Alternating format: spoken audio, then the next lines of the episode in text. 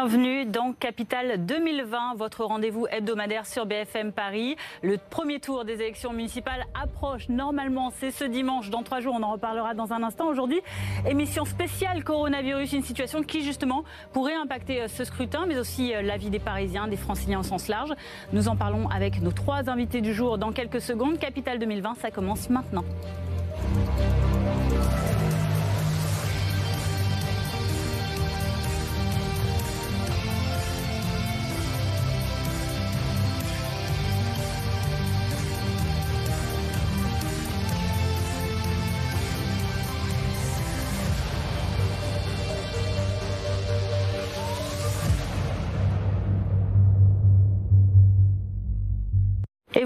L'habitude, vous réagissez tout au long de cette émission avec le hashtag BFM Paris. Nos invités euh, ce soir, Stéphane Rosès, bonsoir. Bonsoir. Vous êtes euh, enseignant à Sciences Po et HEC euh, Paris et président de CAP, Conseil, Analyse et Perspective. À vos côtés, Marcel Bénézé, président au GNI, le groupe national des indépendants de la branche des cafés, bars, hôtellerie et restauration. Bonsoir à vous.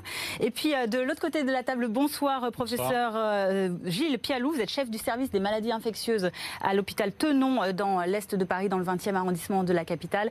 Et on ne présente plus Barthélémy Bolo, notre euh, reporter politique ici à BFM Paris, avec qui on va interagir euh, ce soir. Voici le programme justement de l'émission aujourd'hui, donc spécial coronavirus. Avec vous, on va se pencher sur les conséquences politiques du Covid-19 en Ile-de-France, notamment, on le disait, à trois jours du premier tour des municipales, ce que cela va impliquer pour l'organisation de ce scrutin, s'il est maintenu, le risque éventuel d'une baisse de participation, voire, je le disais, une annulation du vote.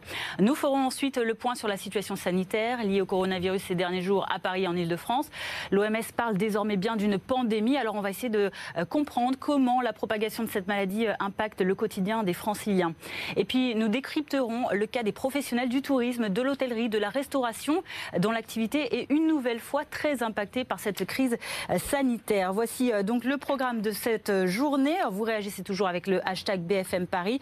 On commence tout de suite avec les conséquences politiques de ce coronavirus virus hein, sur euh, les élections municipales. C'est tout de suite dans Paris Focus. Introduction, Barthélémy Bolo, reporter politique. Depuis euh, le milieu de cet après-midi, on n'arrête pas d'en parler à la rédaction, hein, l'hypothèse euh, d'un report des élections municipales dont le premier tour est prévu ce dimanche. Qu'en est-il à l'heure actuelle?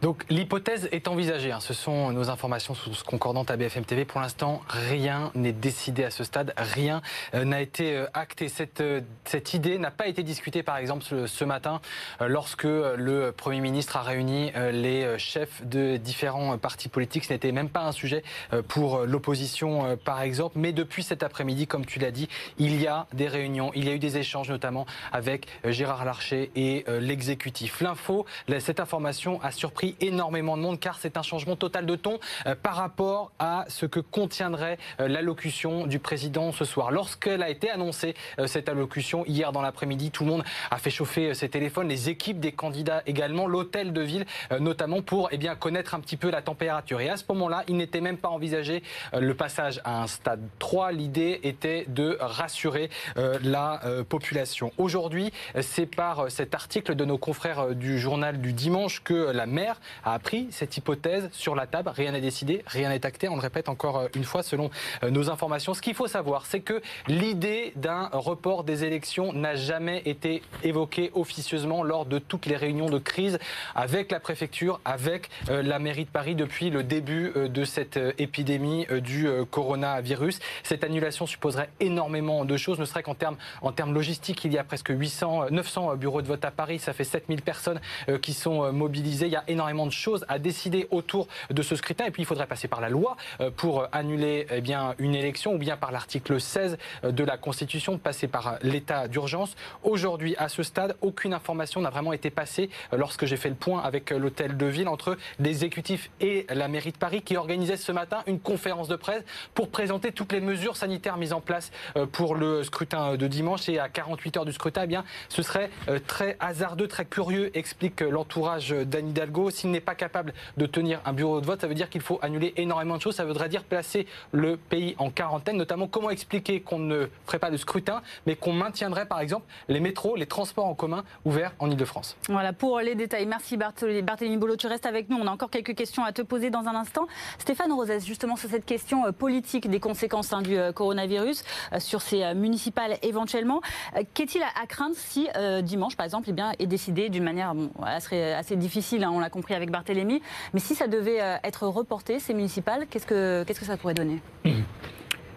Je parle sous le contrôle de notre spécialiste en matière de santé. Et comme vous l'avez dit à juste titre, monsieur, c'était pas du tout euh, dans le scope que les élections soient annulées.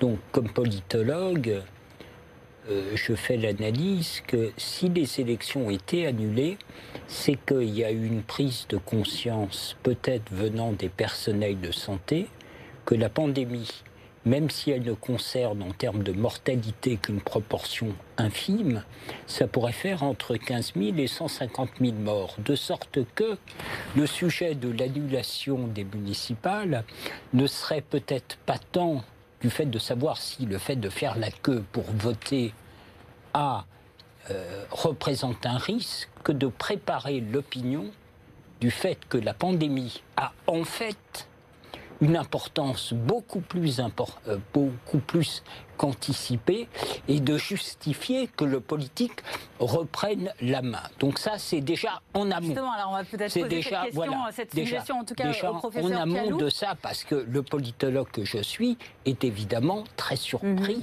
car dans l'histoire, il n'y a jamais eu euh, euh, euh, une telle, si c'était le cas, hein, on est dans les hypothèses, on va écouter le président, mais hein, le politologue que je suis est évidemment très surpris parce que ça aurait un effet de souffle et d'inquiétude et d'engorgement des hôpitaux alors qu'il faut plutôt libérer de l'espace, ce serait la marque, ça nous prendrait tous à contre-pied, me semble-t-il. Justement, alors professeur Gilles Pialou, est-ce que vous avez des données On sait que régulièrement, tous les jours, vous avez des réunions euh, ne serait-ce qu'entre euh, infectiologues de, Paris.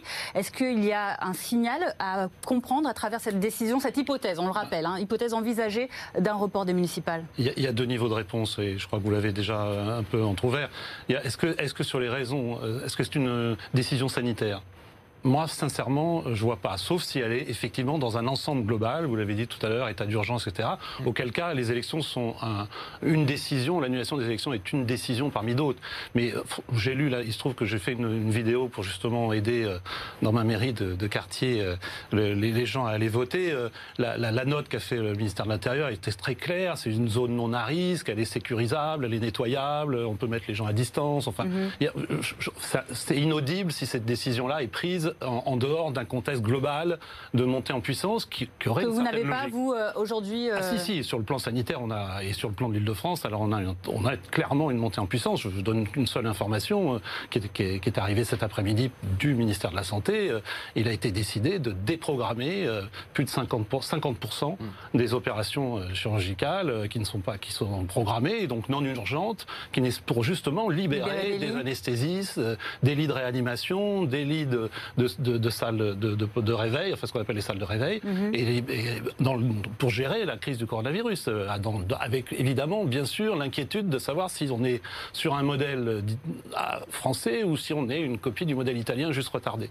Donc je dirais une décision, à mon avis, plus politique que sanitaire et elle ne peut pas, comme vous l'avez dit très justement, elle ne peut pas être pas englobée dans un plan global. Alors justement, cette décision euh, politique, elle n'était pas évoquée hein, ce matin encore, Barthélémy, euh, puisque euh, la maire sortante Anne Hidalgo, candidate à sa réélection, a détaillé un dispositif prévu pour la tenue de ces municipales de ce premier tour dimanche.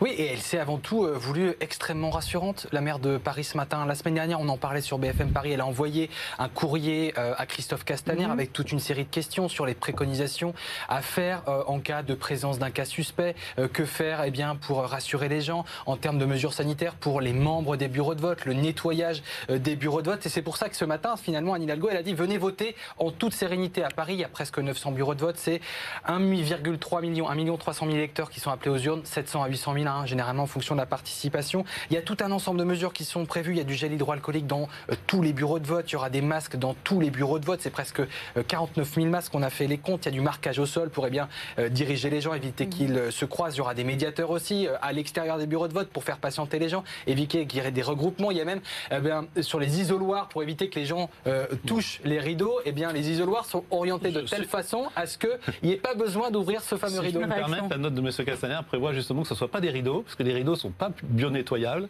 et que ce soit des surfaces soit, soit dures, soit plastiques, pour qu'on puisse les bio-nettoyer. Et même, alors j'ai appris ça parce que je me suis penché sur cette note du ministère de l'Intérieur, il est même prévu qu'effectivement on puisse contrôler la pièce d'identité et donc que les gens baissent leur masque. Mais baisser son masque pendant une minute, il faut rappeler aux gens, c'est-à-dire que ça ne saute pas comme ça. Il faut pas, ouais, c'est pas, c'est pas Ebola. Euh, non. le contact, euh, il faut rappeler les choses. Hein. un contact à risque, c'est un contact de plus de 15 minutes.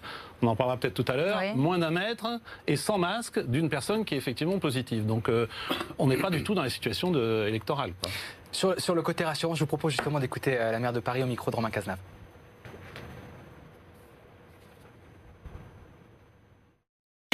La ville est donc prête. Le scrutin peut se dérouler en toute confiance. J'appelle donc chacune et chacun d'entre vous à venir voter. Je sais que les Parisiennes et les Parisiens euh, ont toujours à cœur de participer nombreuses et nombreux à la vie démocratique de leur ville. Donc je les appelle à venir en confiance avec ce travail sérieux qui a été fait par tous les élus en lien évidemment avec les autorités sanitaires.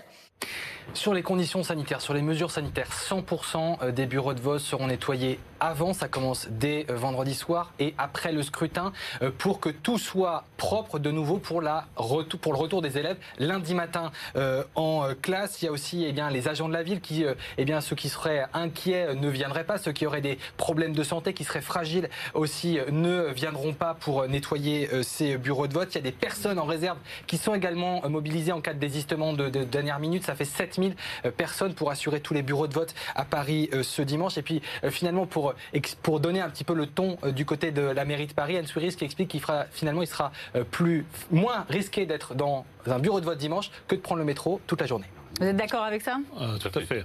Bon, au moins, c'est un point de détail. Euh, alors, on va vous entendre tout à l'heure sur la partie économique, Monsieur Bénézé, mais forcément, votre avis de citoyen, de Parisien aussi est important. Vous allez aller voter euh, dimanche en toute sérénité Je demande à tout le monde d'aller voter parce que c'est le seul endroit où vous risquez rien. Vous risquez moins qu'effectivement en prenant le métro, un bus, parce que vous allez voter en général. Le bureau de vote se trouve à proximité de votre domicile. Vous n'avez pas moyen de, moyen de locomotion, donc vous pouvez y aller à pied. Ça fait une promenade. Au contraire, je demande aux Parisiens d'aller voter et ça leur fera une sortie. Et puis arrêtons cette hystérie collective et médiatique, parce qu'aujourd'hui, si demain on devait dire on stoppe les élections, mais je serais la panique complète. Je pense que les gens, alors qu'on est dans un... C'est pour ça que ce soir on voudrait mettre tout ça à plat et rassurer, savoir où on en est exactement euh, sur tous les aspects de cette euh, propagation du coronavirus dans, euh, dans, notre région. Pour revenir à vous, Stéphane Rosers, et, au, à, la, politique, hein, les conséquences politiques de ce coronavirus, on l'a vu donc avec Anne Hidalgo, c'est encore l'information la plus sûre. A priori, donc ce dimanche, les élections se tiendraient normalement. Est-ce que toutefois il faut craindre une abstention record, une abstention plus importante que d'habitude? Ce serait étonnant que seul le rite électoral, même si dans notre histoire il y a une sacralité du vote, ce serait étonnant que seul le comportement politique ne soit pas affecté par le coronavirus, mhm. alors même que la fréquentation tel que moi, citoyen, je peux le constater, la circulation dans Paris et la fréquentation euh, des lieux de restauration co est déjà impactée.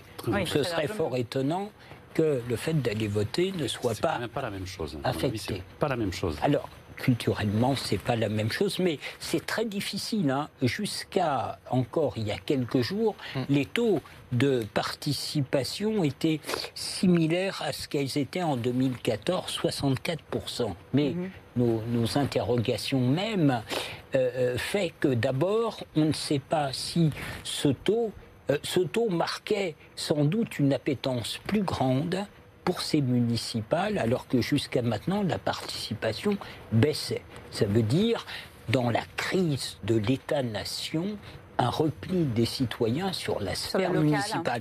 Mais ce sera très difficile, si les élections ont lieu, de faire la part des choses concrètement. Ce que l'on sait, je parle toujours sous le contrôle des experts, c'est que les populations les, les plus en, en péril par le coronavirus sont plutôt les personnes âgées. Or, on le sait, Alors, ce sont les personnes vraiment, âgées. Voilà, ce sont les Ouais. personnes âgées qui vont.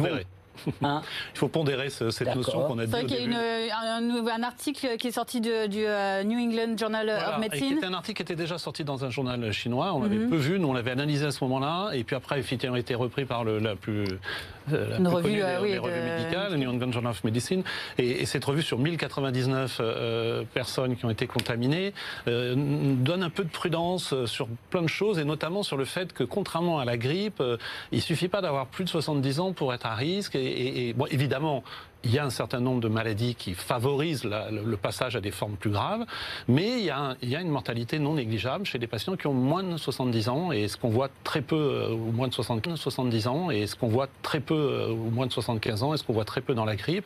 Donc la, la focalisation sur les 15 ans, et ce qu'on voit très peu dans la grippe.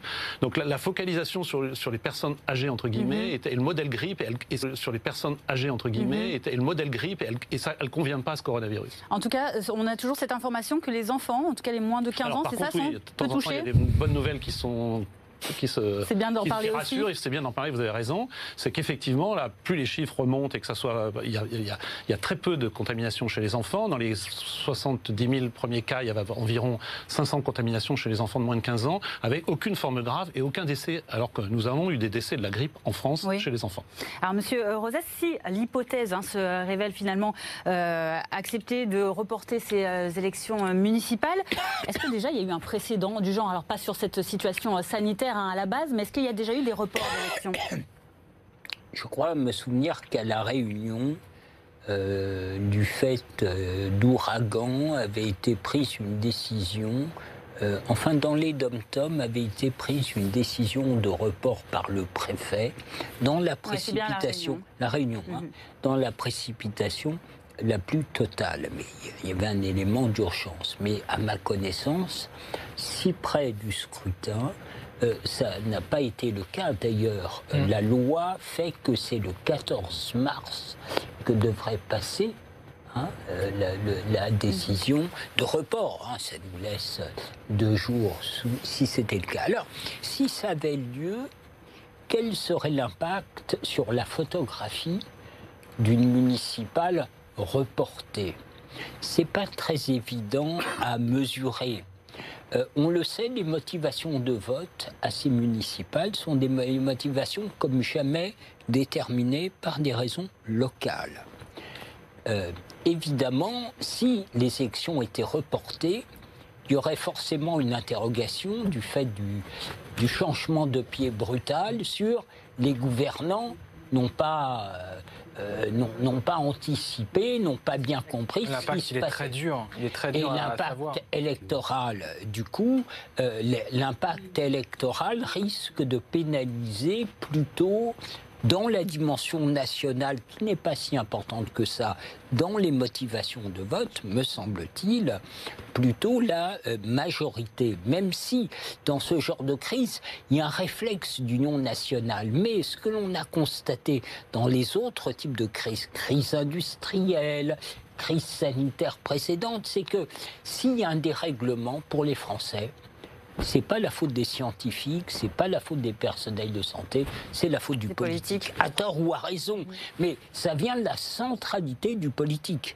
Et si par exemple on pense à Paris, honnêtement, ça mettrait dans une situation difficile la candidate euh, de la République en marche, parce que du coup la légitimité de sa présence à Paris même, alors que la situation Compte tenu de ses fonctions anciennes. Bah, ancienne, oui, euh, ministre oui, de la c'était pas tout à fait par hasard que j'évoquais ça. Mm. Donc, euh, mais c'est vrai, c'est pas très facile à évaluer. Ça peut rejaillir aussi sur la maire de Paris en fonction de la gestion de la crise, puisqu'elle explique, elle, depuis le début, que euh, la maire de Paris euh, Oui, mais obéit aux consignes de, de l'État et que, Oui. elle est, que la mairie de Paris euh, est, est prête. En l'occurrence, Oui, demain, mais- ça ne se révélerait Non, pas le pas comme pas le ça. cas. Non, non, c'est pas du tout comme ça que les choses fonctionnent.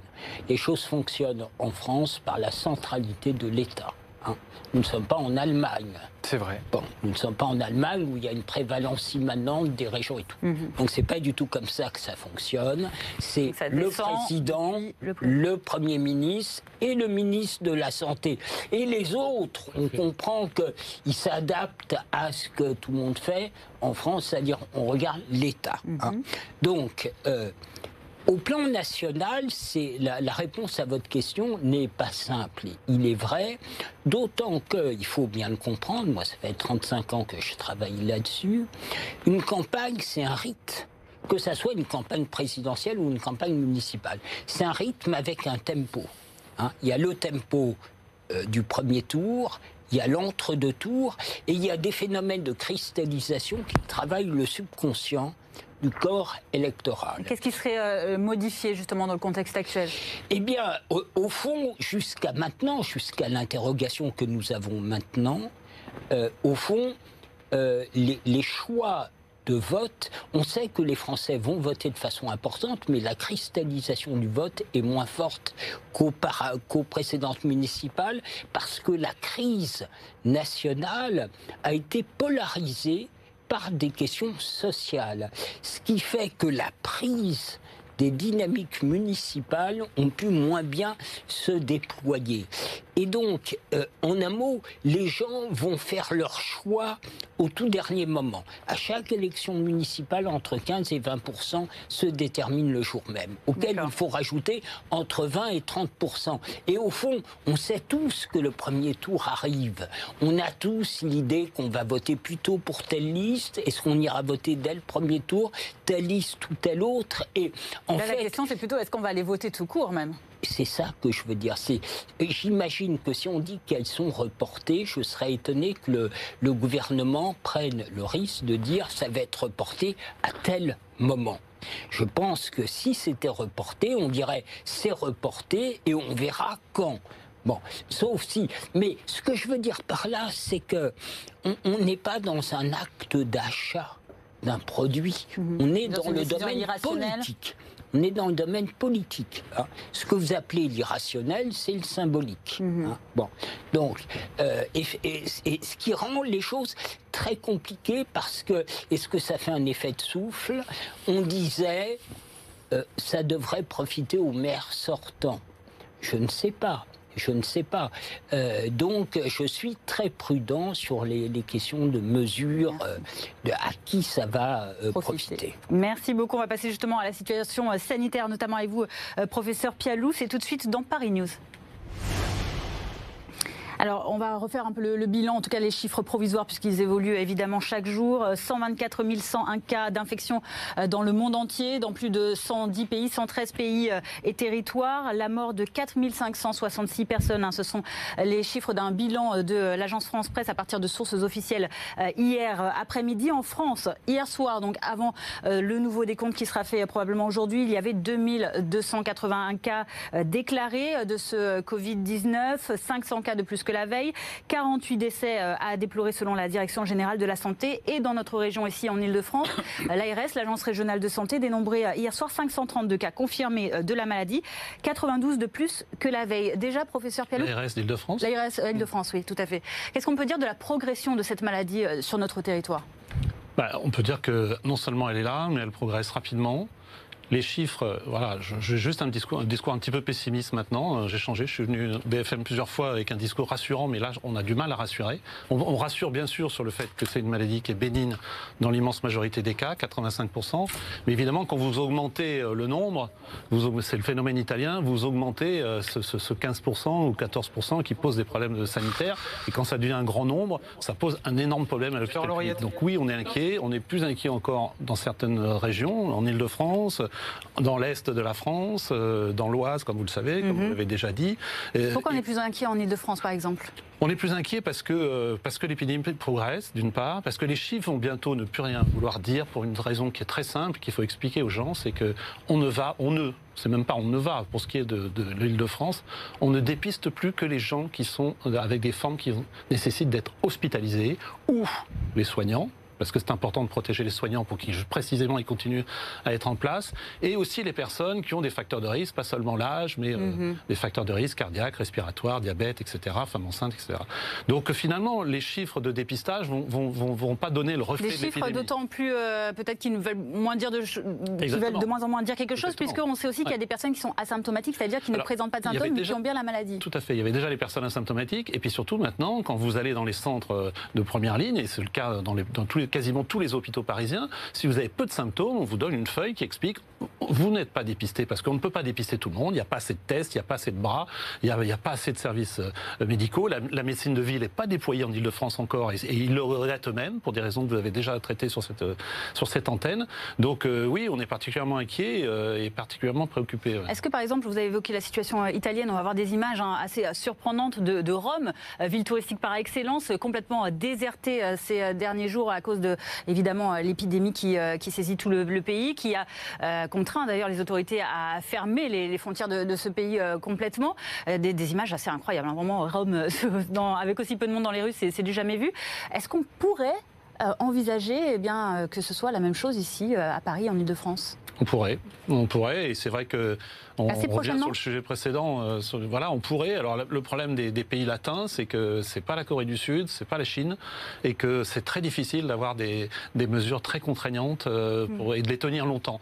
Parce que je voulais rebondir sur ce qu'a dit M. Rosette tout à l'heure, c'est-à-dire que euh, différer, je reviens pas sur les élections, mais différer quelque chose actuellement, on le voit avec nos congrès. Actuellement, il y a un congrès sur les le salons, les événements Boston, de plus de 1000 personnes pour l'instant, mais tous, les concerts, etc. Tous les congrès médicaux sont annulés, mais ils sont annulés sans date pour les différer. Mhm. Les dates qu'on voit sur le confinement en. Italie, c'est des dates politiquement arbitraires. On dit bah, on, ferme jusqu'au 8 avril, mais ça n'a pas de sens. Parce que 8 avril, de repousser encore probablement. Voilà.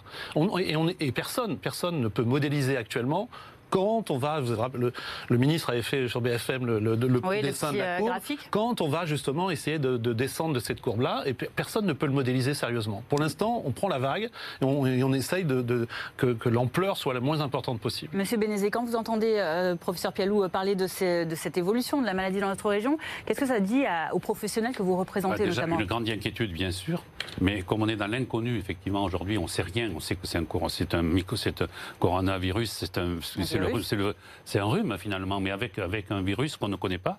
Et quand on ne connaît pas, on s'effraie, on s'affole. Et c'est ce qui se passe aujourd'hui. Euh, parce que finalement, à la sortie, euh, je m'excuse, ça fera peut-être moins de victimes que, que la grippe. Le problème, c'est qu'on ne connaît pas. Et l'être humain, quand il ne connaît pas, il est affolé, comme c'est le drame. Parce que peut-être qu'on dira dans, dans, un mois, on dira tout ça pour ça. Donc moi, je dis qu'il faut raison pas dans un mois. Enfin, dans, on peut prendre dans trois mois. Dans, trois mois. Hmm. dans trois mois, on dira, mais on a fait tout ça pour ça. Bon, Et d'ici trois mois, justement, les professionnels de l'hôtellerie, de la restauration qui ont déjà eu beaucoup de mal hein, ces ah ben derniers mois avec les gilets jaunes, la grève et maintenant euh, le coronavirus. deux mois de grève de la SNCF. L'année dernière, on a connu aussi euh, la grève. On vous voit régulièrement sur ce plateau avec toutes ces difficultés. Hein. Mais c'est dramatique. Moi, j'ai des, des, chefs d'entreprise qui, mm. sont, euh, qui risquent, moi je vous dis que ça risque de faire plus de victimes, des chefs d'entreprise qui sont au bord de la dépression et qui ne sait pas ce que ça peut donner et qui m'appellent, ça n'arrête pas mon téléphone de mm. sonner, qu'est-ce que je dois faire? Alors je dis surtout, alors celui qui est un peu trésorier, gardez là, faites appel, moi je demande les annulations de charges, c'est-à-dire les charges sociales qui sont à payer, la TVA ça a été accordé, hein, l'annulation d'une partie des, des, reports. Des, reports, oui, des reports, tout à fait. Des reports. Suffit. On n'a même pas épongé les reports des, Gilets jaunes. Non, les reports, les chefs d'entreprise, il ne faut plus leur en parler. Aujourd'hui, il faut aller sur des annulations. Nous, ce qu'on demande au gouvernement, c'est un plan de solidarité euh, générale. Parce qu'aujourd'hui, les commerces, moi je dis même, j'emploie un terme euh, un peu américain, c'est la hélicoptère monnaie. Ça veut dire qu'il va falloir distribuer de la monnaie, peut-être, parce qu'aujourd'hui, les chefs d'entreprise ne pourront pas payer les salariés, mais ça va être la complète. On va connaître une situation. On appelait ça, le, après la guerre, on a les, des comment on- je sais je cherche le nom, euh, des, des crédits euh, qu'on remboursait pas, des, Des, euh, des plans. enfin, des, des plans, oui, c'est-à-dire oui, qu'aujourd'hui, il faut remettre de l'argent dans l'économie. Ouais. Parce que les gens, ça va être Des la Les gens n'auront plus de, la- de quoi payer leurs leurs salariés. Alors- Alors, le chômage, c'est pas la peine. Donc il faudra distribuer de la monnaie, de la monnaie aux chefs d'entreprise qui pourront payer leurs salariés. On va y revenir dans le détail avec vous euh, tout à l'heure, mais vous avez soulevé euh, une question justement, l'inquiétude qui naît de cette méconnaissance aussi de cette maladie. Et justement, euh, professeur Pialou, tant qu'on vous a, on a envie de- d'en savoir plus déjà sur cette maladie. Alors, les personnes qui aujourd'hui euh, ont déclaré le coronavirus, qui euh, sont traitées, donc il y en a un certain nombre quand même qui sont euh, traitées euh, dans les hôpitaux, donc si elles ont les symptômes, si elles font partie du corps médical, vous l'avez dit aussi, dans un premier temps. On en parle d'ailleurs avant d'arriver à ce stade 3. Qu'est-ce que ça va changer? On est au stade 2 aujourd'hui depuis le 28 janvier, je crois. Qu'est-ce que ça changerait, la prise en charge, par ça. exemple, de ces, de ces personnes malades si on passait en stade 3 Sincèrement, sincèrement, je pense que le système hospitalier public est déjà en phase 3. Déjà en phase 3, c'est-à-dire qu'il Et ça veut dire quoi déjà? Bah, pour nous, ça veut dire. Alors, il y, a deux, il y a deux aspects de la phase 3. Il y a l'aspect des politiques, donc on, on rejoint ce qu'on a dit tout à l'heure. Est-ce qu'il faut fermer les frontières? Est-ce qu'il y a des certains lieux qu'on va mettre en, euh, sous cloche euh, euh, épidémiologique, comme ça a été fait en Chine, en Italie, etc. Enfin, toutes ces décisions qui, qui régulent, qui essayent de réguler à grande échelle et de contenir la, la, la, la transmission du coronavirus. Euh, je, je vous reprends sur un point. hein. Il faut savoir quand même que le coronavirus, c'est un virus qu'on ne connaît pas au sens euh, historique. hein. On le connaît très mal. Et deuxièmement, les gens ne l'ont jamais rencontré. Donc, par définition, ils ont été pas vaccinés parce qu'il n'y a pas de vaccin. Ils n'ont pas d'immunité. Donc, c'est assez nouveau. Donc, ça, ça- on est un peu enclin à la prudence sur. euh, voilà. Pour l'instant, on parle au jour le jour. Mais pour répondre à, à votre, à votre question clairement, la phase 3, elle est euh, que on, gère, on essaye de diminuer les effets de l'épidémie. C'est-à-dire qu'on n'a plus la prétention de la contrôler. Et c'est ce qu'on fait déjà dans les hôpitaux, puisqu'on dépiste pas les formes asymptomatiques, on les renvoie et les formes symptomatiques jamais, les formes peu symptomatiques, on les renvoie chez elles sans les dépister, et on va s'occuper des cas graves. Donc, Donc on n'en est- plus à endiguer le virus maintenant, on essaie d'atténuer, c'est ça, de maintenir peut-être les gens qui sont malades Exactement. chez eux en leur expliquant le protocole. Exactement, sachant qu'effectivement, dans la grande majorité des cas, ils pourront rester chez eux avec des, des recommandations, avec, on l'espère, la possibilité, s'ils ont des signes qui s'aggravent, de joindre le, le 15. Pour, mais voilà, ça sera une toute petite proportion. Et, et- et tout est en train d'organiser pour désenclaver le 15 de cette histoire, parce qu'on n'a pas arrêté de dire appelez le 15, appelez le 15, qui est moralité, le 15 est le Mhm. plus joignable, euh, y compris pour d'autres pathologies dans certaines villes. Et ça, c'est en train de s'organiser. Malheureusement, je l'ai déjà dit parfois, on a l'impression qu'on court un peu derrière cette épidémie euh, et on voudrait courir, courir devant. Quoi. Mhm. Alors justement, pour revenir, on va les rappeler, quels sont les symptômes à surveiller quand euh, on Alors, craint euh, C'est ça la complexité de ce, de ce, de ce virus, c'est que les symptômes, et ça, le- le- le- vous avez fait référence à ce papier chinois sur 1099, même si c'est qu'un échantillonnage, nous dit que finalement les, les gens au début de la maladie sont pas très malades. Et c'est- Et c'est une problématique parce que quand vous avez la grippe, et les gens vont le comprendre, que vous avez 42 fièvres, que vous frissonnez, que vous avez des, des, des douleurs dans les muscles et le, et le casque à la tête, Ouais. vous n'allez pas dans le métro, vous n'allez pas euh, euh, dans vos lieux Et de travail, vous, restez, vous avez un autoconfinement. Là, dans, dans le, dans le démarrage de cette pathologie-là, le plus souvent, c'est assez bénin. Et, et c'est très difficile à distinguer de tout ce qui circule comme virus, qui fait couler le nez, mais qui, bon, il y a toujours quasiment des signes pulmonaires, hein, mais qui donc on peuvent a, être on a très- quoi, des difficultés à, à respirer De la toux, de la toux essentiellement, des difficultés à, à respirer dans un deuxième temps, etc. Euh, une sensation, alors euh, effectivement, de, de nez qui est pris, mais pas vraiment de nez qui coule. Mais si vous dites ça, il y a plein de gens qui vont se reconnaître Oui. dans ça. Donc c'est ça la complexité. Il y a Bah, toujours cette fièvre en tout cas, ça c'est le... alors, dans le pas, chinois, il- au, au- au démarrage de l'histoire, il n'y a que 43% des gens qui ont de la fièvre. Ils l'ont Après et c'est pas spectaculaire. Donc, euh, c'est compliqué de les, de, les, de diagnostiquer. Et évidemment, les gens qui ont des symptômes bénins, ils doivent surtout rester chez eux et pas se présenter ni dans les urgences hospitalières, euh, ni euh, dans les cabinets de ville médicale pour l'instant. Parce que justement, quelle est la situation de l'hô- de l'hôpital? On sait la situation de l'hôpital public est très difficile depuis déjà plus d'un an, euh, en particulier aux, urgences. Est-ce que euh, cette crise sanitaire qui vient s'ajouter à, tout cela euh, vous met dans des dispositions suffisantes pour accueillir les, les patients, pour, pour orienter, pour, Alors- pour aussi donner des informations? D'abord, il faut rassurer un peu les gens pour dire qu'en Ile-de-France, on continue à être soigné par, par différentes méthodes. Il y a effectivement une partie des maladies chroniques qui vont être soignées différées, donc différées des consultations qui ne sont pas urgentes de trois mois. C'est possible pour plein de pathologies. D'accord de faire de la télémédecine, de faire des consultations par téléphone, de différer les chirurgies non, non, non, non, non, non prioritaires, on l'a dit pour 50% d'entre elles, euh, c'est décidé depuis cet après-midi, et puis euh, probablement euh, de désengorger un peu l'hôpital avec une habitude qui est très italienne. Alors, c'est d'aller, dès qu'on a un problème, on va à l'hôpital. Hmm. Bah, c'est vrai qu'on Donc il faut changer un peu nos habitudes aussi. je pense que je pense que cette crise va, va changer un peu les, les comportements et il euh, euh, y, a- y a plein de pays où on ne se précipite pas euh, aux urgences dès qu'on a euh, dès que votre gosse a 38 5. Quoi. Alors, vous l'avez dit, il n'y a pas de vaccin à l'heure actuelle. Comment évolue Ni- ni la de recherche traitement il y a de la recherche, il la Donc, recherche. Concrètement, les gens qui sont hospitalisés avec cette, ces cas de, de- de coronavirus euh, avérés, après des tests positifs, qu'est-ce qu'on qu'est-ce qu'ils font à Alors- l'hôpital Comment on s'occupe d'eux en fait, pour qu'ils aillent mieux, pour qu'ils D'abord, guérissent d'abord, il y a toute une prise en charge euh, qu'on dit symptomatique, c'est-à-dire qu'il faut prise en charge de l'insuffisance respiratoire, des difficultés à respirer, de l'oxygénation par différents moyens, de graduation de, de gravité. Il y a des protocoles. Il y a un protocole qui débute ces jours-ci euh, en- au niveau national par l'INSERM, qui est un protocole avec plusieurs euh, profils de, de traitement qui ont été déjà essayés dans Ebola, qui ont déjà été essayés dans la grippe, qui ont déjà été essayés dans le VIH et qui c'est une bonne chance, ont une, une activité contre les coronavirus. Donc euh, il y a, mais c'est encore du domaine de la recherche en Chine ou en France. Et puis il y a un certain nombre de, de- de- de protocoles qui sont en train de se développer, de se mettre en place très rapidement. C'est l'effet positif de ce genre de crise. Alors, l'hôpital qui se réorganise, hein, forcément, il faut s'adapter à, à ce, à ce coronavirus. De quelle manière, par exemple, les, euh, les hôpitaux de, la PHP, de l'assistance euh, et des hôpitaux de Paris se- s'organisent, se réorganisent pour euh, bien pouvoir accueillir au mieux les, les patients Bah, ou en tout cas traiter le, problème Les, hôpitaux parisiens s'étaient organisés d'abord avec euh, un niveau 1, c'est-à-dire euh, des, services spécialisés qui, sont déjà actuellement totalement embolisés par, euh, les cas sévères de coronavirus et par le dépistage. Donc on a décidé déjà de plus dépister les, gens qui ont peu de symptômes ou qui n'ont pas de facteur de gravité, donc c'est un point important. Et puis finalement, en ce moment, on est en train d'organiser que, si ce n'est tous les hôpitaux, en tout cas la plupart des hôpitaux, aient la possibilité, parce qu'ils ont des cas. Le problème, c'est que les gens pensent que les gens rentrent avec le coronavirus, mais les gens sont dans l'hôpital avec leur coronavirus. Vous voyez ce que je veux dire? C'est Mm. quelqu'un qui est rentré il y, a, il y a six jours, il a son coronavirus en incubation, il a des signes pulmonaires, on le dépiste, il est positif. Donc il faut refaire tout le parcours des personnes qui peuvent avoir éventuellement contaminé. C'est ça la complexité. Tous les gens n'arrivent pas en disant aux urgences j'ai le coronavirus, sinon ça serait simple. Vous voyez ce que je veux dire? Ou avec des signes respiratoires.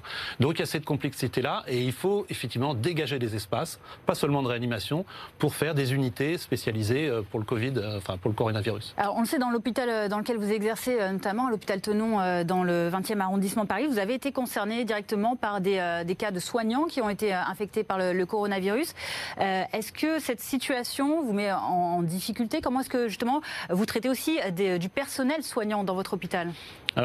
Effectivement, on a été les premiers à être impactés euh, par, euh, par, euh, euh, par le coronavirus chez les soignants. euh, C'est des personnels paramédicaux, hein, c'est ça Non, il y a tout. Il y a euh, de tout. Des médecins seniors, des médecins juniors, euh, des manipulateurs radio, des infirmières, des aides-soignantes. Il n'y Mhm. a, pas de- il y a pas de corps de métier qui sont épargnés. C'est tous les métiers soignants. Euh, ils vont tous bien, c'est important euh, de, de- de le préciser, c'est quand même Ouais. une dimension. Euh, euh, ils sont pour la plupart évidemment à domicile. Il y en a qui vont rentrer parce qu'ils ont déjà passé la période des 14 jours de, de confinement. Euh, évidemment, on continue à dépister parce que, comme je vous l'ai expliqué, c'est le trajet du patient qu'on n'a pas dépisté et qu'on dépiste tardivement parce que les modes de dépistage ont changé. Ou Donc là, il y a des dépistages, on va dire, systématiques peut-être au- auprès du personnel euh, On soignant a un dépistage très large des personnels soignants parce qu'il faut les protéger. C'est vital. Alors ça, c'est c'est un modèle qu'on connaît depuis longtemps. C'est vital de protéger euh, les soignants parce que précisément, c'est eux qui vont faire face à. Mhm. Mais bon, il n'y a, pas une. On, fait des réunions d'information de jour, de nuit pour tous les personnels pour... parce que chaque fois ça change. Et puis on a ouvert euh, donc à Tenon une, une antenne de dépistage de notre personnel soignant pour euh, répondre à la demande. Et on, voilà, on est plein. Enfin, toute la Une antenne de dépistage qui n'est pas en ambulatoire. hein, c'est, Qui est en, amb- si, si, qui est en ambulatoire ambulatoire pour le personnel soignant seulement. D'accord. Alors, donc l'évolution, elle est, elle est très claire, vous, vous l'avez expliqué en, en Ile-de-France. On rappelle aussi peut-être des gestes simples euh, aux téléspectateurs hein, qui, euh, qui nous regardent pour savoir, eh ben, est-ce que, par exemple, se, laver les mains, on l'a dit, euh, éternuer dans son coude ou encore porter un masque, est-ce que ça suffit aujourd'hui à faire face à un risque de contamination?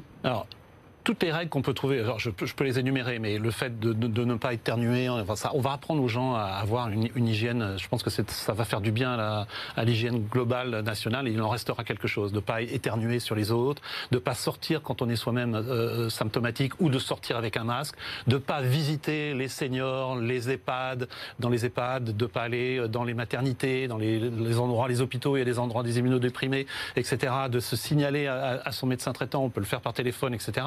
Il y a tout un tas de règles, mais on a un peu hypertrophié l'histoire du masque. On a fait une Ah. fixation sur le masque, surtout d'ailleurs parce qu'on n'en avait pas en ville. Il faut, faut, le- faut le rappeler quand même. C'est une c'est histoire de carence de difficile, masque euh, à qui est quand même hallucinante pour un régime Sans comme parler des vols de masques aussi euh, dans le milieu ah oui, médical, nous, on a tout mis sous paix autonome, mais Mhm. on a hypertrophié l'histoire du masque et on a oublié ce que vous dites, c'est-à-dire le nettoyage des surfaces planes, le nettoyage de son ordinateur, le nettoyage de son smartphone qu'on doit faire avec une solution hydroalcoolique parce que les smartphones, ça transmet, euh, Mhm. ça transmet les virus et ça transmet les bactéries. Euh, et euh, effectivement, bien sûr, le lavage des mains. Il y a mieux que il y a le lavage, c'est très bien. Il faut laver régulièrement les mains quand on sort, quand on rentre, quand on revient du, du marché, de l'école, etc. Au moins de symptômes, on met un masque. Quand on enlève le masque, on se relave les mains et on utilise des solutions hydroalcooliques dont on espère qu'elles vont arriver Ouais. en grand nombre. Marcel Bénézé, justement, quand on évoque ces, euh, ces mesures, on sait que dans, le, dans votre secteur, dans l'hôtellerie, dans la restauration, euh, certains professionnels essayent aussi de les mettre en place. hein. Il y a Alors, des choses qui oui, sont déjà élaborées. C'est ce qu'on recommande d'ailleurs à nos, à nos professionnels, c'est de mettre à l'entrée du restaurant des liquides hydroalcooliques aussi, de, que le personnel, que le, le dirigeant soit vigilant auprès de son personnel parce qu'il peut détecter lui et discrètement le demander de rester chez lui parce qu'il peut contaminer le reste du personnel et, et d'espacer quand c'est possible parce qu'aujourd'hui nos restaurants sont quand même euh, malheureusement nos restaurants se vident, c'est Mhm, triste, mhm. de laisser de, de laisser une place sanitaire entre les clients, quoi, de laisser un espace. Donc d'accepter de faire moins de couverts aussi. Mais ils y sont, des moyens couverts, on les a pas déjà. On, a, on, a, on, est, on est de ça, on est passé à 50, donc. euh, Je, je vais venir en aide à M. Bénézé, c'est que, euh, dans- alors là aussi, c'est aussi- c'est du fantasme. Dans un restaurant, évidemment, s'il y a une régulation par le- l'employeur du personnel, en, en excluant les personnels euh, qui sont symptomatiques et, en les remettant pas dans le, dans le travail, parce que c'est difficile de servir avec un masque quand même, parce que ça tranquillise pas beaucoup. Si on fait ça et qu'on met euh, qu'on est à un écart d'un mètre, mais le risque est proche de zéro. En plus, je vais dire zéro, mais voilà, c'est pas un lieu, c'est pas un lieu de contamination. Il faut arrêter. Et en plus, il y a le bio-nettoyage des surfaces qui est facile. Il y a le nettoyage de tous les tissus euh, qui est facile. Je, je pense que, je- enfin, j'essaye de venir en, en- c'est injuste. Ouais. Oui, C'est mais c'est jeu. juste parce que je pense que c'est effectivement le, on- nous, le chef d'entreprise est vigilant et par rapport à ses salariés, c'est Mhm. important de, de protéger. D'ailleurs, on, do- on doit protéger nos salariés. Donc, si on remarque quelque chose, discrètement d'aller voir le salarié, parce que c'est toujours embêtant de dire à quelqu'un tu es pas bien, tu, tu, tu veux te contaminer, tout le reste, c'est difficile à dire. Évidemment. Donc, de, le- de- avec diplomatie, de dire écoute, tu prends, tu prends un arrêt de travail, tu vas voir ton médecin, tu prends, tu t'arrêtes. Et puis aujourd'hui, on peut le faire. On a l'impression quand même que cette maladie, finalement, elle démocratise aussi hein, un certain nombre de choses, puisque finalement, les gens sont assez compréhensifs. On remarque que cette maladie touche tout le monde, quel que Ah, soit ça, son milieu On n'a pas le social. choix Et- confiant, parce ouais. qu'il faut être Ministre, député. Voilà, on a vu à l'Assemblée nationale. on a- prudent, il faut être prudent. Stéphane Rosès, vous qui êtes enseignant euh, encore à Sciences Po, à HEC Paris, dans le milieu euh, justement de l'enseignement également, quand vous rendez euh, en cours dans ces institutions, qu'est-ce qui est mis en place? J'avais ce matin à 8 heures euh, un enseignement à Sciences Po et je constatais que les étudiants étrangers étaient plus nombreux à ne pas être venus que les étudiants euh, français. D'accord. Ça veut sans doute dire euh, des dimensions culturelles, euh, pour le meilleur et pour le pire pour ce qui concerne les Français. On comprend que les autorités ont essayé de trouver un équilibre, et c'est ce qui était annoncé pour l'allocution présidentielle de ce soir, transparence pédagogique. Mais dans un contexte de dépression nationale au plan politique, de vif euh, critique à l'égard des gouvernants. Par exemple, dans les sondages, un Français sur deux pense que les autorités nous cachent des choses. euh, sur cette maladie. Mm. C'est-à-dire, on, on comprend ce qui se passe. La réalité, les, les- les meilleurs spécialistes de la santé nous disent à nous, simples citoyens, que le coronavirus, effectivement, on ne maîtrise pas, c'est nouveau. Les Français n'aiment pas ça. Ils préfèrent penser qu'il y a un complot Mm. plutôt que quelque chose qui échapperait, surtout aux politiques. Et donc, il y a un climat quand même de défiance à l'égard des gouvernants qui peut être coutumier, mais qui est rajouté par une période où, au fond, le pays a été sous tension pendant maintenant deux ans, et euh, arrive une maladie qui, comme premier réflexe, ressoude plutôt l'unité nationale autour des gouvernants, mais avec un besoin irrépressible des citoyens de se dire mais alors qu'est-ce qui se passe? C'est là où l'intervention présidentielle est importante. On va voir ce qui s'y dit. Évidemment, si les municipales devaient être reportées, ça serait un signal assez. Ah, euh, ce serait un signal de alarmant. dramatisation totale. Et le risque serait que ces municipales soient reportées, ça a été dit déjà, non pas pour des raisons sanitaires, mais pour des raisons politiques, pour donner le sentiment que le politique reprend la main par rapport à une pandémie qui aurait été mal évaluée dans le temps et dans son ampleur. Mais euh, on est tous confrontés, vous, dans la restauration, mais les entreprises, Oui, l'enseignement, la panique. Euh, immaîtrisée, c'est au fond le pire qui puisse arriver. Et on sent une opinion qui est euh, euh, voilà très hésitante. Et comme toujours, la parole politique doit être là pour redonner de la norme pacifiée. Et c'est là où, si les municipales étaient reportées, on n'en sait rien, mais les rumeurs dans tout Paris cet après-midi le confirment, hein, y compris, enfin le confirment. Non, Non, ne le confirme Il pas y a encore. des rumeurs Voilà. dans tout Paris, à hypothèse, tout en niveau, même au sommet de l'État. Non pas de certitude, mais du fait que la question est envisagée. La Bon. défiance donc euh, vis-à-vis de la politique, mais toujours un peu quand même de, de confiance, on va dire, dans, dans la, la sphère euh, médicale. Concernant justement les, les profils, vous l'avez évoqué un peu plus tôt, de ces personnes qui sont euh, contaminées par le coronavirus, on a donc défait un peu cette idée que ça ne concernait que les personnes très âgées. Euh, ça concerne relativement, elles sont en tout cas euh, plus Dans à risque, hein, on peut le dire. Est-ce que par exemple dans les EHPAD, cette décision Oui, oui. d'interdire les visites, ça, ça veut dire quelque chose quand même? Non, mais ça, il y a des mesures simples et ça a un sens. Puisque c'est très difficile de contrôler. Il y a, il y a- je veux dire, quand vous avez une, une, une infirmière ou une aide-soignante pour, pour 60 lits ou pour 100 dans une EHPAD, vous pouvez pas lui demander de contrôler euh, tout, et etc. Et notamment les, les visites. Donc effectivement, la base, la base, c'est effectivement quand on ne sait pas et quand on sait effectivement que ça se répand dans les EHPAD, parce qu'il y a plusieurs endroits. Euh, on ne va pas donner les lieux, mais où il y a des EHPAD qui ont des, des, des, personnes contaminées. Avec On a parlé, nous, de Louveciennes euh, dans, oui, dans par les exemple, usines, par dans exemple. Dans l'est de la France, à Paris, etc. Euh, mais le problème aussi, c'est que les EHPAD ont du mal à reprendre les patients qui sont hospitalisés parce qu'ils disent oh là là, ils sont hospitalisés, donc euh, ils ont le corona. Donc vous voyez, il y a- y, un vrai problème avec les EHPAD. Mm. Mais bon, globalement, il est- il- en limitant les visites, on est déjà dans un contrôle de. Parce que les- le, par définition, il vient de l'extérieur, le virus. Alors on va tout de suite passer justement aux conséquences maintenant économiques hein, de ce coronavirus à Paris euh, et en Ile-de-France. C'est tout de suite. Alors, Marcel Bénézé, forcément, cela vous concerne euh, de, de- de plein droit. On le rappelle, vous êtes donc euh, président au GNI, le groupe euh, nation- groupement national des indépendants de la branche des cafés, bars, hôtellerie et euh, restauration. Et traiteurs, surtout. Et traiteurs, voilà, parce que justement, j'allais venir de- dans ce contexte où euh, Ouais, la plupart des événements, de salons, de Ouais. congrès sont reportés, les traiteurs sont directement Ah, impactés et c'est- très C'est fortement. catastrophique parce qu'ils ont subi déjà les fêtes de Noël où tout a été annulé. Ils ont subi euh, depuis 18 mois, depuis 22 ans pour ainsi dire. Ouais. Ils ont des annulations. Moi j'en ai qui sont au bord de la faillite, euh, qui vont déposer le bilan suivant euh, ce qu'on va annoncer. Vous avez évalué le nombre justement de ces euh, dépôts de bilan Ah ben, C'est la- plus de la moitié qui vont disparaître. hein. C'est- énorme. C'est moi, je, on a le, on a- on a Brasseur de France. Mais c'est un effet cumulatif, non? C'est un effet. Enfin, je veux dire, il y a les gilets jaunes Oui, qui sont avec dedans, les crises la- précédentes. Il y a un cumul, il y a un cumul et aujourd'hui, c'est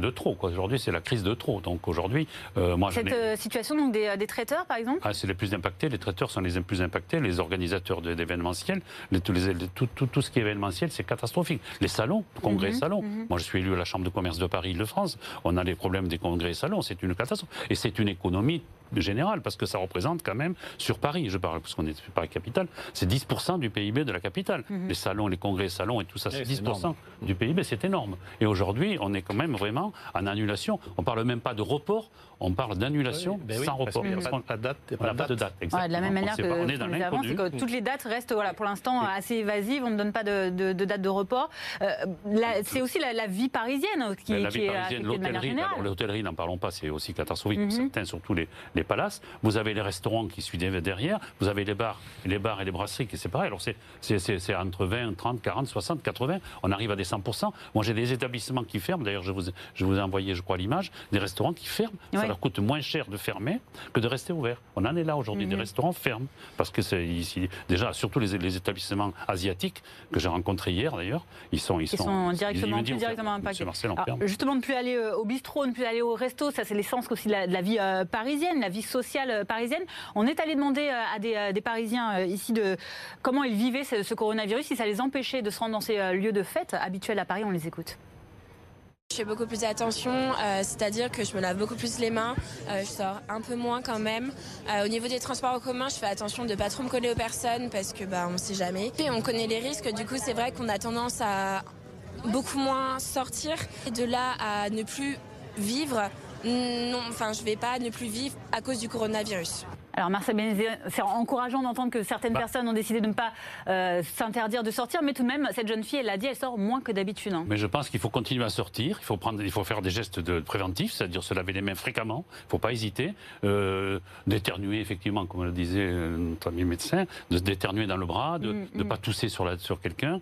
Donc aujourd'hui, il, il faut prendre, il faut prendre, c'est la prévention qui va nous sauver. C'est pas, c'est pas en restant à sa maison. Au contraire, il faut sortir. Moi, hier, je suis revenu de Châtelet à pied jusqu'à la gare de l'Est, et j'ai vu que les cafés avaient du monde quand même aussi en extérieur. Alors nos terrasses Oui, qui ont été ça, très le critiquées, justement. Maintenant, elles retrouvent nos un terrasses attrait. sont prisées. Nos terrasses Et sont puis, il fait prisées bon en ce moment, avec le oui, sans chauffage en plus. Donc, euh, heureusement qu'on a nos terrasses parce que c'est effectivement, euh, moi, je suis très inquiet pour la profession. Très, Juste, très inquiet. J'ai une question qui me vient en tête, euh, professeur Pialou. On a entendu dire que la chaleur, justement, parce qu'on parlait des terrasses, euh, que la chaleur aurait un effet sur cette maladie. Est-ce que c'est vrai que d'ici les beaux jours, au printemps, à l'été, la, la maladie pourrait disparaître?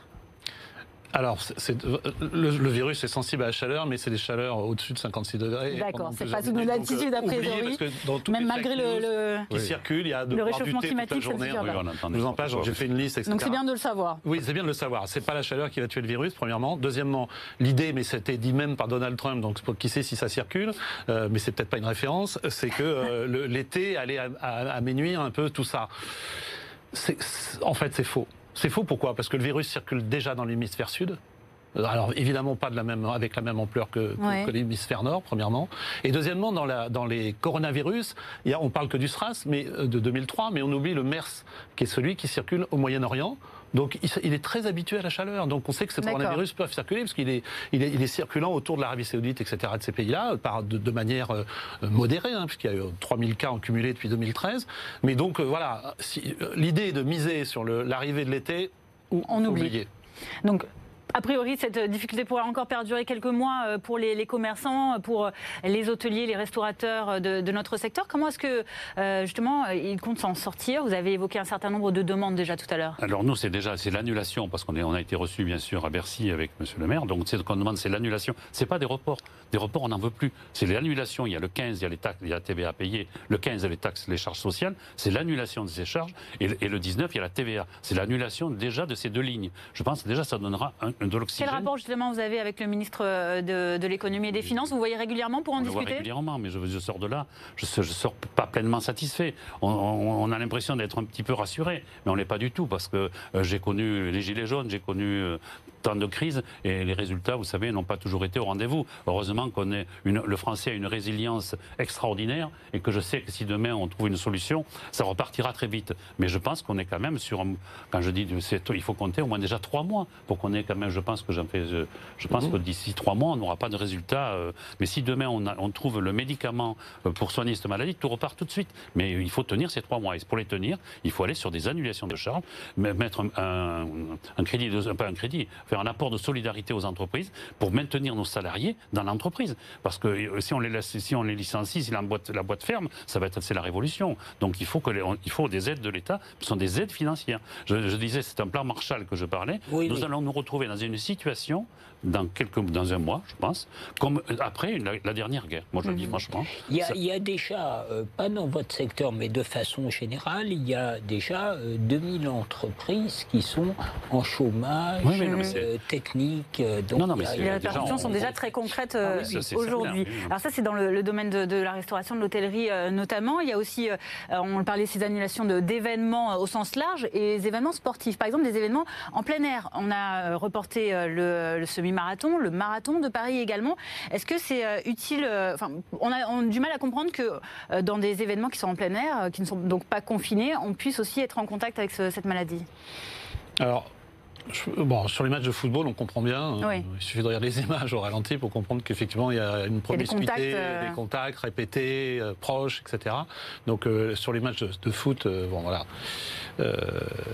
Euh, s'empêche pas certains de gagner, donc c'est déjà une bonne nouvelle. Ouais, sur, sur, le plan, contamination, sur, le plan du marathon, sur, le plan du marathon, sur le plan du marathon, euh, je pense, je pense qu'il y a tout l'aspect préparatif, c'est-à-dire que quand vous, enfin, je suis pas spécialiste sportif, mais euh, quand, quand, vous avez une préparation, vous avez un confinement. Vous avez un confinement, il y a, vous avez l'attente, vous avez l'arrivée, vous avez le. Il y a les sas euh, au départ de, voilà, de la dire, course. Donc il y a une espèce de, voilà, je, sincèrement on vous a accusé, pas vous personnellement, les télés euh, d'en faire trop et, et les politiques d'en faire trop. Je crois que là, on est dans une période où on a surtout envie que les politiques n'en fassent pas, pas assez. Vous voyez ce que je veux dire? Donc mm -hmm. on, est, on, a changé de, de, braquet par rapport à, à l'inquiétude, nous, en tant que soignants. C'est-à-dire que donc des mesures de précaution euh, un peu, voilà, qui peuvent être un peu excessives, c'est pas grave. C'est pas grave. Il faut, faut, oublier l'histoire des vaccins qu'on avait achetés en trop. Là, franchement, on si on achète des masques en trop, c'est pas grave. Merci à vous, Capital 2020 spécial coronavirus est donc fini pour ce soir. Merci à nos invités sur ce plateau. Stéphane Rosès, je le rappelle, enseignant à Sciences Po et HEC Paris, président de CAP, Conseil Analyse et Perspective. Merci à Marcel Bénézé, président au GNI, le groupement national des indépendants de la branche des cafés, bars, brasseries, hôtels, restauration. Et merci à vous, professeur Gilles Pialou, chef du service de maladies infectieuses à l'hôpital APHP Tenon, dans le 20e arrondissement de la capitale. Vous restez évidemment sur BFM Paris tout de suite pour retrouver Tanguy Delanlay. C'est l'heure de Bonsoir Paris. À bientôt.